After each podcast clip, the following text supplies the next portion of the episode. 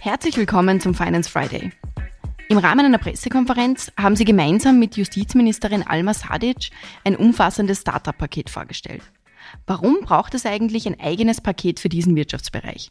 Das lässt sich eigentlich leicht beantworten, weil Österreich ein Startup-Land ist. Seit 2011 wurden mehr als 3300 Startups am heimischen Standort gegründet, die insgesamt rund 25.000 Mitarbeiterinnen und Mitarbeiter beschäftigen. Und unsere Startups sind erfolgreich und auch ein sehr wichtiger Wirtschaftsfaktor.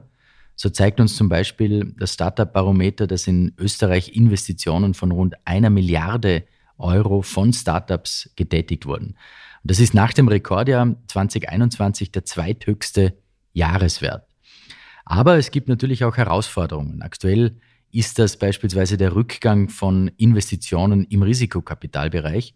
Und das zeigen auch Ergebnisse des aktuellen Austrian Investing Reports.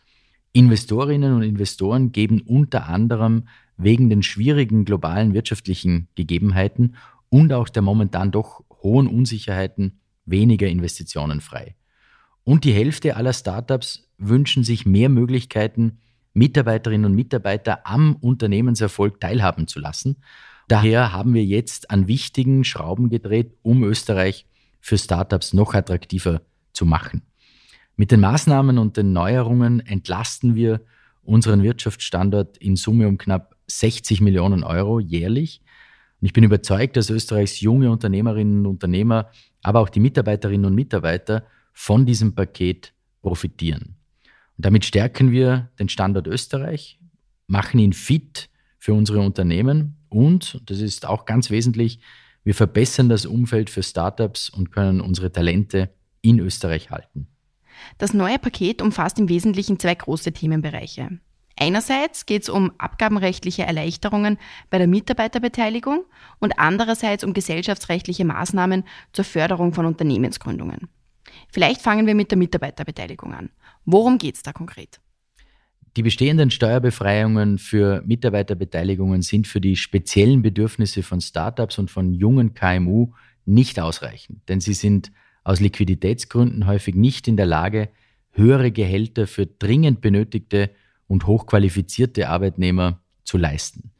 Nach dem bisherigen System führt die Abgabe von Unternehmensanteilen an einen Mitarbeiter, an eine Mitarbeiterin zu einer Besteuerung von einem sogenannten Dry Income. Das bedeutet, dass der Wert des Unternehmensanteils besteuert wird, obwohl kein Geld fließt. Und wir schaffen jetzt ein eigenes steuerliches Modell extra für Startups, nämlich die Mitarbeiterbeteiligungen. Und dadurch tragen wir einerseits zu einer Stärkung der Mitarbeiterbindung bei und wir lösen andererseits dieses Dry Income Problem. Eine Besteuerung erfolgt nicht wie bisher schon bei Einräumung der Mitarbeiterbeteiligung, sondern es gibt einen Aufschub der Besteuerung, in der Regel bis zur tatsächlichen Veräußerung der Anteile, womit erst Steuern bezahlt werden müssen, wenn auch Geld fließt. Und die Besteuerung bei den Mitarbeitern erfolgt zu einem späteren Zeitpunkt, vereinfacht durch eine Pauschalregelung. Die Begünstigungen gelten nicht nur für die Steuer, sondern auch für die Lohnnebenkosten. Und diese Regelung gilt für Anteile, die ab dem 01.01.2024 abgegeben werden.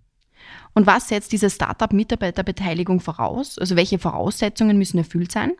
Für die neue Startup-Mitarbeiterbeteiligung müssen drei Voraussetzungen erfüllt sein. Erstens, dass das Unternehmen maximal 40 Millionen Euro Umsatz generieren darf.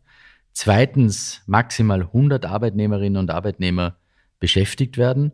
Und drittens, die Anteile müssen binnen zehn Jahren Abgründung abgegeben werden. Der zweite Teil, wir haben es vorhin schon angesprochen, beschäftigt sich mit gesellschaftsrechtlichen Maßnahmen zur Förderung von Unternehmensgründungen. Was kann man sich darunter konkret vorstellen? Ja, hier schaffen wir die neue Rechtsform, die sogenannte flexible Kapitalgesellschaft und senken das GmbH-Mindeststammkapital auf 10.000 Euro. Damit senken wir auch die Mindestkörperschaftssteuer um rund zwei Drittel ab und entlasten dadurch Jungunternehmer um rund 50 Millionen Euro pro Jahr.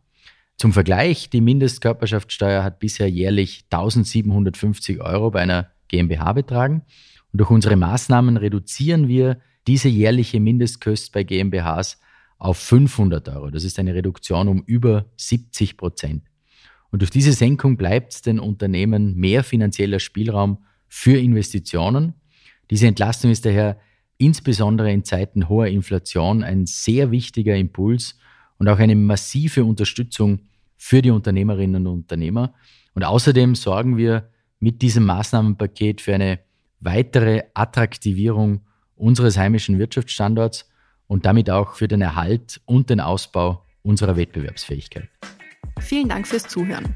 Wenn dir die heutige Folge gefallen hat, dann abonniere den Podcast gerne auf Spotify, Apple Podcast oder einem anderen Podcast-Anbieter deiner Wahl.